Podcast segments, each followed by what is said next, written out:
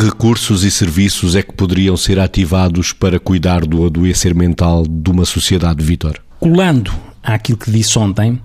que não podemos só olhar e, e, ter expectativa de tudo o que é solidário possa resolver, sendo fundamental que uma sociedade deve ser mais solidária, mas quando estamos a falar de políticas, como eu ontem falava, significa que na organização dos serviços eu tenho que garantir a, a acessibilidade às pessoas que têm problemas de saúde mental, que é um, do, um dos pontos onde Portugal tem déficit, que é na garantia de uma acessibilidade e de uma continuidade e qualidade de cuidados. As pessoas irão ao encontro dos cuidados que verdadeiramente necessitam e, por um lado, terem essa possibilidade de, quando estão doentes, poderem ter uh, ao seu dispor serviços que lhes garantam, naquele momento, a assistência, mas que garantam, por outro lado, a continuidade. E isso é claramente um déficit que existe uh, em Portugal.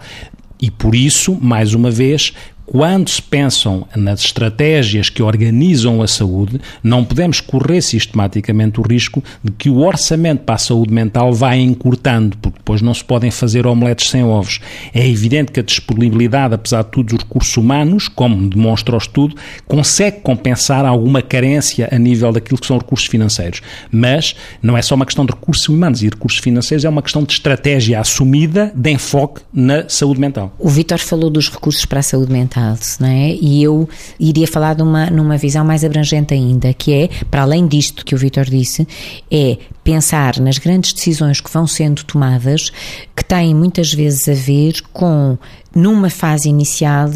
aspectos que vão ter como consequência este tipo de perturbações. Digo, as decisões que se tomam ao nível de, do mundo do trabalho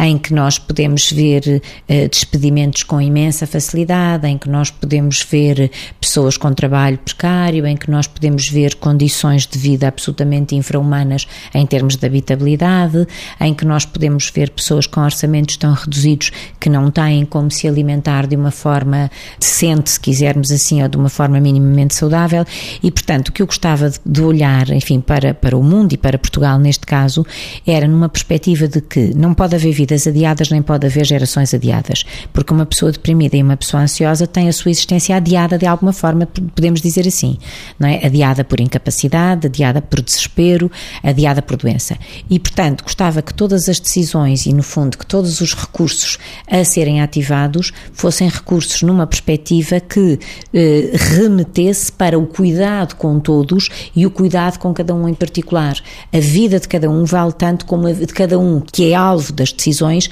vale tanto como a vida do próprio decisor. E este exercício empático é aquele que deve presidir às grandes decisões.